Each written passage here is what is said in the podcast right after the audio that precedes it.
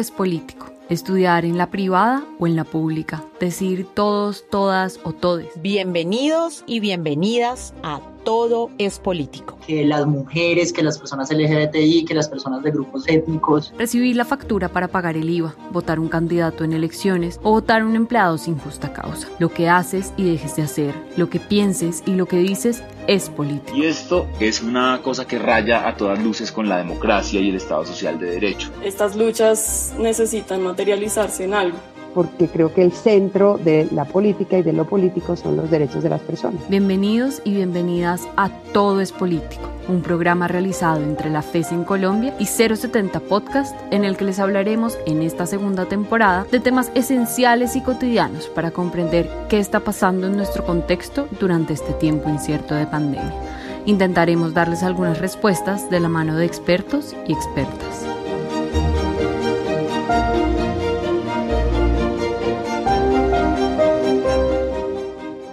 El 31 de agosto de este año, Sintra Carbón declaró una huelga que actualmente sigue activa. No es la primera vez que este sindicato tiene que acudir al ejercicio de este derecho constitucional por no lograr un acuerdo en el proceso de negociación y arreglo directo con la empresa.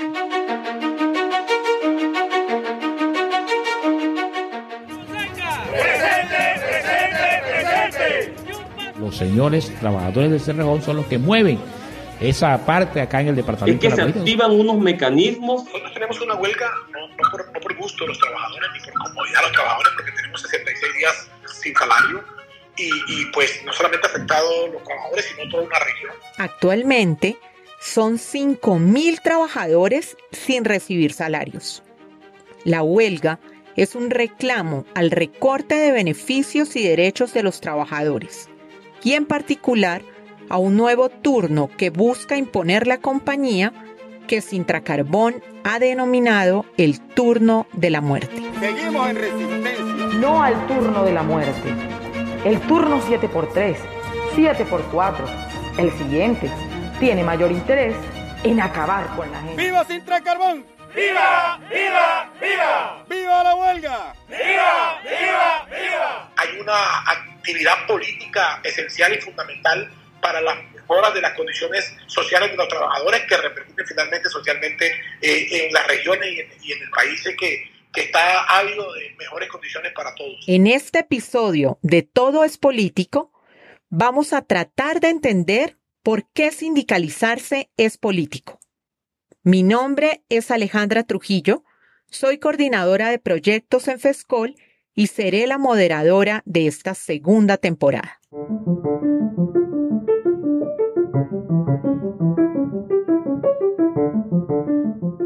La huelga de Sintracarbón es quizás la que se ha mantenido por un mayor tiempo vigente durante esta pandemia. Pero las manifestaciones y huelgas en el país no son algo nuevo incluso para esta misma organización. La muestra más evidente y de mayor magnitud de acción sindical en años recientes fue el paro nacional del 2019, que inicialmente fue convocado por sindicatos y promovido por todas sus estructuras a lo largo y ancho del país. El sindicalismo es quizás la organización social con mayor cobertura territorial, lo que le permite desplegar acciones y movilizaciones con mejores resultados y convocatoria. Aunque algunos han criticado el papel de los sindicatos al conformar el Comité Nacional del Paro, principalmente con organizaciones gremiales y con hombres mayores, hay algo importante que tomar en cuenta. La convocatoria a nivel nacional fue posible por la estructura que tienen los sindicatos por la fuerza que poseen en algunos sectores como la educación y la salud, y por la posibilidad de coordinar incluso entre las centrales sindicales más representativas del país, en un espacio que se denomina el Comando Nacional Unitario. Y esa estructura es tan solo uno de los factores que discutiremos hoy para entender por qué sindicalizarse es político.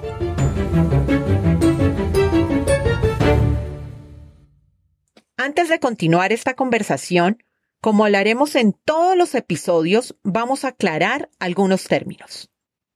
Lo primero a tomar en cuenta es que un sindicato es una agrupación de trabajadores y trabajadoras que busca defender sus derechos y mejorar sus condiciones laborales. Es decir, buscan tener mejores garantías que las que ya consagra la ley. Lo segundo es saber que ser parte de un sindicato es ejercer un derecho constitucional, contenido en el artículo 39 de la Constitución Política de Colombia, que nos dice que los trabajadores tienen derecho a constituir sindicatos sin intervención del Estado. Los sindicatos también están protegidos por normas internacionales, como la Declaración Universal de Derechos Humanos de 1948, en la que se incluye el derecho a la libertad sindical, que incorpora la asociación, la negociación y la posibilidad de acudir a la huelga cuando esa negociación no llegue a un feliz término. Y a pesar de esto, muchas veces los sindicatos tienden a ser estigmatizados. Las huelgas o manifestaciones suelen estar cargadas de prejuicios e incluso en Colombia, miembros de sindicatos han llegado a ser objeto de violencia en el país. Según datos de la Escuela Nacional Sindical, desde 1985, fecha en la que se fundó la Central Unitaria de Trabajadores, a la actualidad se han registrado 3.240 homicidios a sindicalistas. Por eso, en este episodio queremos entender por qué sindicalizarse es político, cuál es el papel que juegan los sindicatos en las democracias y cómo influyen en nuestras sociedades.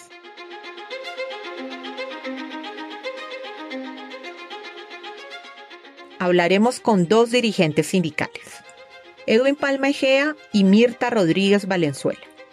Edwin Palma es el presidente nacional de la Junta Directiva de la Unión Sindical Obrera de la Industria del Petróleo, un sindicato histórico en el país con más de 90 años de lucha que se encuentra afiliado a la Central Unitaria de Trabajadores. Para Edwin, sindicalizarse es político porque es básicamente la expresión de un conjunto de otros derechos fundamentales como la libertad de expresión, la libertad de reunión, eh, la libertad de asociarse y eso básicamente es el ejercicio de derechos políticos porque busca no solamente equilibrar eh, las relaciones en el trabajo, sino también incidir en la eficacia de la o en la aplicación de la constitución política y de los derechos que emanan de ella. Mirta Rodríguez Valenzuela es la presidenta de la Federación Nacional de Trabajadores de la Industria de las Artes Gráficas,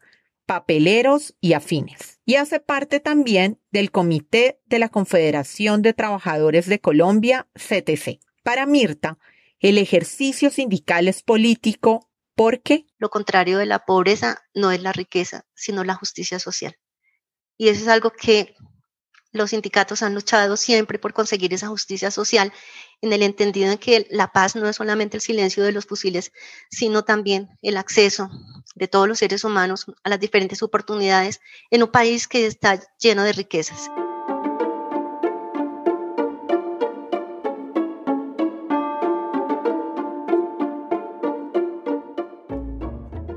Las ocho horas de trabajo diarias, el día semanal de descanso, las vacaciones pagas, el derecho a las cesantías, el pago a las horas extras, el régimen de pensión y la garantía al salario mínimo son algunos de los derechos que hoy gozan los trabajadores y las trabajadoras colombianos y que fueron ganados a partir de luchas sindicales. Pero ganar estos derechos y ser actores por la paz ha venido con un precio. El primer actor que se reconoció como víctima colectiva del conflicto armado en Colombia fue el sindicalismo, que desde 1985 a hoy cuenta con más de 3.200 sindicalistas asesinados. Y esa violencia ha traído incluso más estigmas a su ejercicio, más persecución y mucho más miedo llevando a que menos trabajadores se quieran sindicalizar, o si lo hacen es porque están bajo presión de amenazas de despido, por ejemplo. Actualmente, el sindicalismo sigue cargando el peso del conflicto, a pesar de ser un ente democrático y de ser el responsable de todos esos derechos que les mencioné previamente. Entonces, ¿por qué los sindicatos son clave para la democracia? Edwin nos cuenta lo siguiente. Yo siempre he creído que son una expresión, obviamente una menor estructura, un menor tamaño de lo que uno quisiese que fuese la sociedad. ¿sí? Es, una, es una institución que delibera, es una, una institución que debate, es una institución que debería ser incluyente, tolerante, es una organización que debería permitir o que permite el ejercicio de otros derechos fundamentales.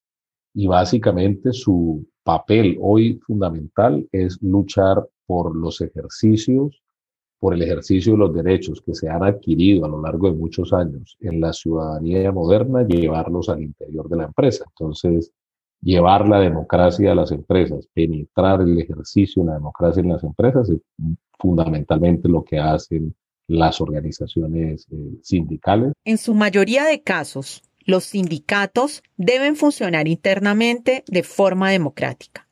Cuentan con una estructura interna que tiene por lo general una junta directiva en la que todos los afiliados tienen derecho a votar por sus representantes. Hay además comités de empresa, espacios para discutir asuntos relacionados con la salud y la convivencia y tienen libertad y autonomía para definir sus propias reglas. La CUT y la mayoría de sus organizaciones afiliadas, por ejemplo, son sindicatos democráticos, en donde hay elecciones cada tres o cuatro años. Respecto a esto, Mirta agrega que los afiliados también pueden participar en la definición de los destinos de la organización, de la agenda, de la agenda sindical. Y también pueden contribuir desde sus diferentes conocimientos y saberes, ¿no? Dependiendo del sector al que pertenezca la organización sindical y de las características de ese sector, los sindicatos integran en sus estatutos, en sus propios estatutos, es decir, en las normas que, que definen su funcionamiento, deben integrar todas esas diferentes expresiones que se puedan dar al interior de la organización. Si hay personas que son eh, incluso analfabetas, ¿qué herramientas va a utilizar el sindicato para que estas personas puedan participar y no se queden atrás solamente porque no saben leer y escribir? El ejercicio sindical generalmente lo reconocemos a través de huelgas, manifestaciones o paros. Pero en realidad, estos son solo expresiones de un objetivo mayor, el diálogo social una práctica elemental en las democracias y en los países desarrollados. Los sindicatos históricamente han promovido ese diálogo con los gobiernos de turno, presentando propuestas y alternativas sociolaborales y económicas que garanticen la justicia social, pero también con las instituciones públicas, las empresas privadas e incluso con las demás organizaciones sociales. Es decir, los sindicatos son actores políticos y su accionar puede ir más allá de la defensa de sus derechos particulares. Defienden lo público, los recursos naturales, porque integran a los trabajadores informales, a trabajadores y trabajadoras del campo. Es decir, la, sola definición de lo que es el mundo del trabajo y un trabajador va más allá de la defensa de los derechos en un sector o en una empresa. No tiene ningún sentido hoy una organización sindical que solamente mire hacia adentro de sus miembros y en los derechos laborales de esos miembros, si no se plantea también la transformación de una sociedad menos desigual, más igualitaria y, e insisto, profundamente radical. Y este accionar político, que mira más allá de su propio sector o gremio, fue quizás mucho más evidente en el paro nacional del 2019 pero, ¿cuál fue realmente el papel de los sindicatos en el paro? Si hubiese logrado una convocatoria masiva y de esa magnitud sin las organizaciones sindicales? Para Edwin, el papel de los sindicatos el año pasado fue su capacidad de convocatoria. Si bien es cierto, ha sido objeto de controversia porque eh, nosotros somos un país con una tasa de sindicalización muy bajita, pero sin duda alguna la estructura sindical sirvió no solamente para liderar, para articular, para buscar escenarios de unidad. Entonces, se puede tener cualquier crítica alrededor del liderazgo y del papel protagónico que juegan los sindicatos o que jugaron los sindicatos desde noviembre hasta la fecha. Pero sin duda alguna, sin el sindicalismo y su estructura, porque son, el sindicalismo es una estructura organizada, ¿sí? Jerárquicamente. Sin el sindicalismo y sin su estructura es difícil articular distintas acciones.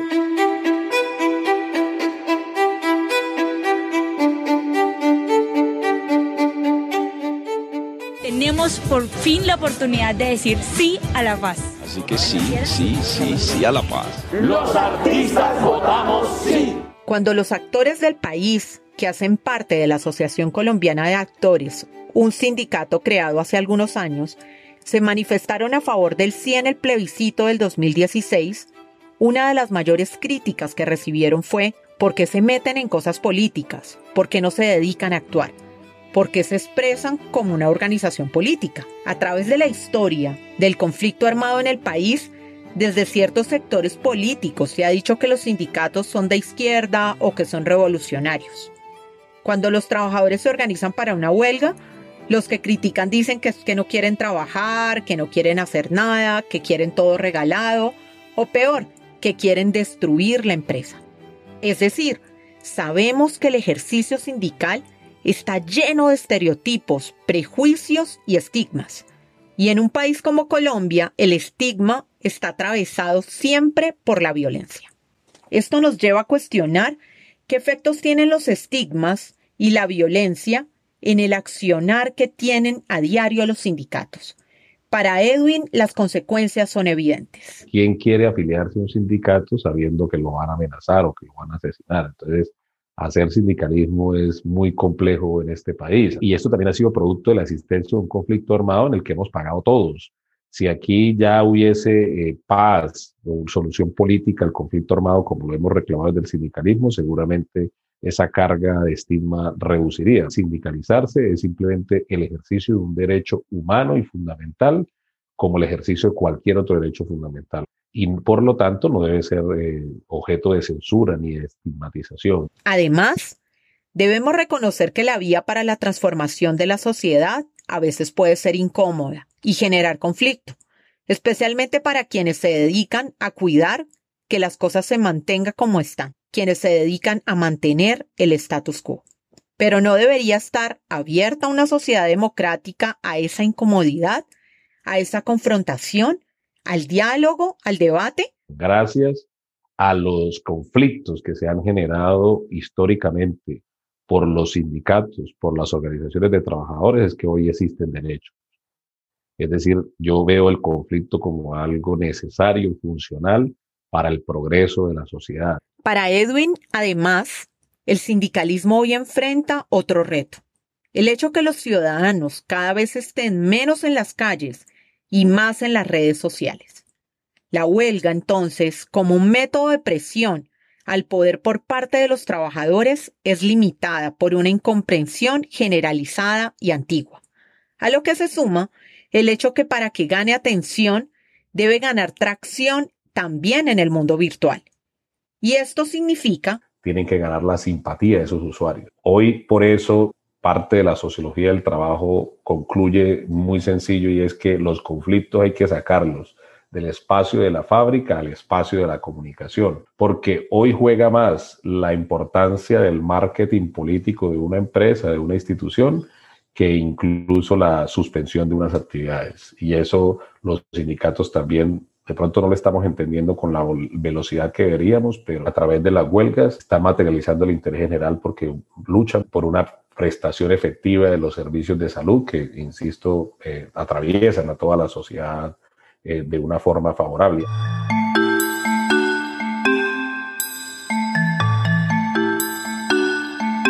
Movimientos feministas colombianos exigieron ser incluidos como parte de las solicitudes en materia de género que presentó el Comité de Paro. Como las mujeres estamos llamadas a cuidar y no a reaccionar. Las prioridades que tenemos con el planeta, con, con las personas. Pues en estos últimos años se ha demostrado mucho cómo ha avanzado la tecnología. Bueno, hasta ahora hemos hablado sobre el papel del sindicalismo en la democracia, su posición como actor político, los estigmas, la violencia que han sufrido durante la historia del país.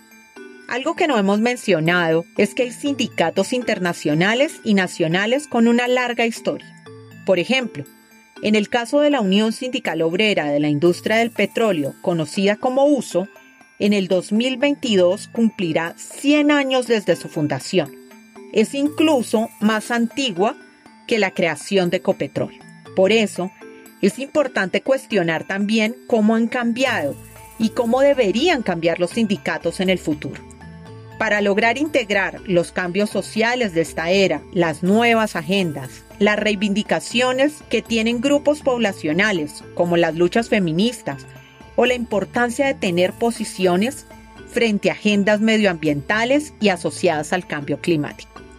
Mirta dice que los sindicatos reconocen las luchas feministas. Y a pesar que muchas sindicalistas no se autodenominen como feministas, han trabajado por décadas para la inclusión y los derechos de las mujeres en sus gremios de una forma incansable. Aún así, el trabajo que hemos hecho las mujeres para llegar a los cargos de dirección no ha sido fácil, es un trabajo difícil em, en el que pues tenemos que demostrar todo el tiempo que somos capaces, que sí podemos, que sí sabemos. Pero siento que también esto es algo que, aunque no ha cambiado definitivamente, pero yo siento que cada vez las mujeres estamos más preparadas y más empoderadas y llegando más a esos espacios. Y también siento que hay algo muy importante, que es ese reconocimiento de nosotras a la otra mujer que está también trabajando y luchando, esa sororidad y ese abrir caminos para que las que vienen sigan creciendo y sigan alcanzando cosas que de pronto eh, las otras no, no alcanzamos. Por supuesto, no podemos obviar la lucha histórica del feminismo y sus impactos en nuestras sociedades, reconociendo que todavía hay muchos techos de cristal por romper, muchas desigualdades y mucha discriminación. La lucha, por ejemplo, por la paridad atraviesa tanto a los sindicatos como a los partidos. Allí también es necesario promover acciones afirmativas para aumentar la participación de las mujeres en sus estructuras directivas.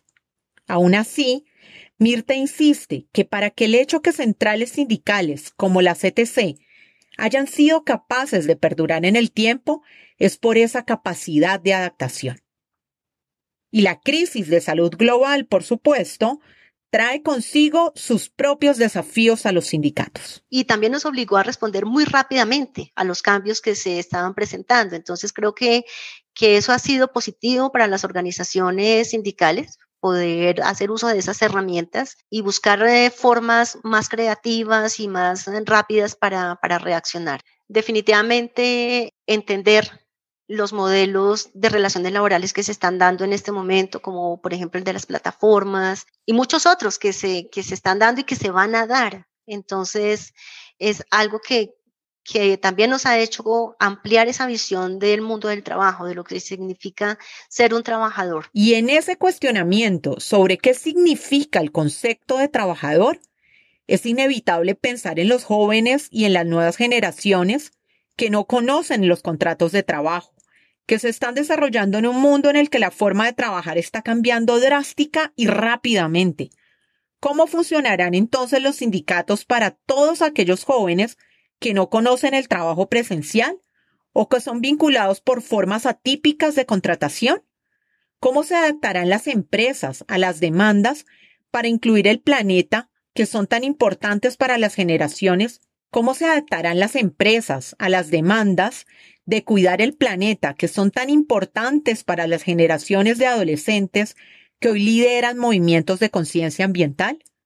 Es importante reconocer que los sindicatos deben transformar sus agendas. Y tampoco ha sido fácil el tema del relevo. Habría de verdad que, que soltar un poquito más, darle más espacio a la juventud, reconocer las nuevas formas de hacer las cosas que tienen los jóvenes que son diferentes a las que se han venido haciendo regularmente o tradicionalmente. Y es importante que los jóvenes no solamente tengan participación, sino que también tengan representación. Las organizaciones sindicales, como te digo, son organizaciones muy antiguas. Para mantenerse, han dado una lucha, ¿no? Para poder eh, mantenerse. han tratado de adaptarse, de cambiar, de innovar.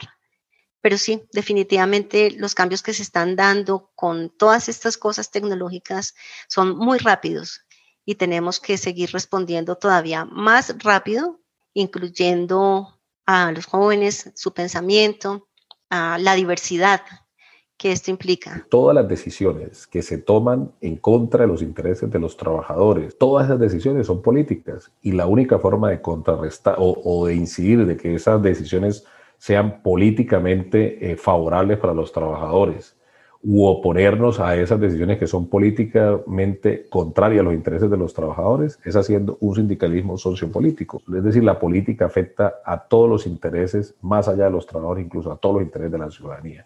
Todo es político.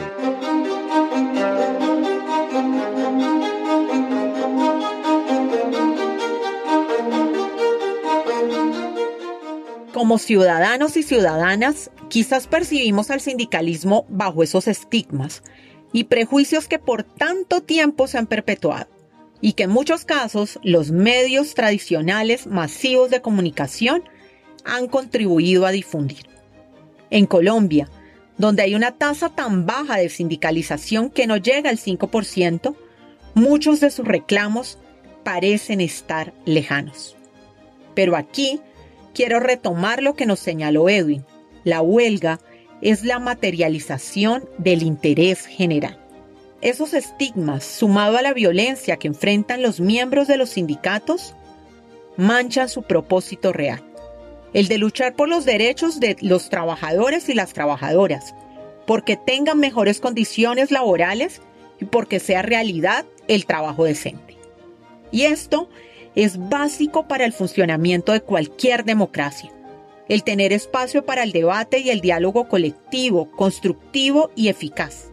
Además, no podemos olvidar que tantos de los derechos que tienen hoy quienes trabajan son fruto de las luchas sindicales, que no solo en el país, sino alrededor del mundo han costado vidas humanas, pero que a través del tiempo han logrado transformar la visión del trabajo, de una mercancía a un derecho. Y también que los sindicatos en Colombia han sido actores claves y decisivos en la defensa de la paz. Todo es político y como ciudadanos y ciudadanas debemos reconocer el papel tan importante que juegan los sindicatos en nuestras sociedades y en las democracias. Y debemos cuestionar y visibilizar mucho más la violencia que hoy enfrentan los sindicalistas. Además, Debemos esperar, como dijo Mirta, que el sindicalismo mire hacia los jóvenes para luchar por su futuro y que reconozca su papel más allá de un sector o un gremio en el accionar sociopolítico de toda una nación.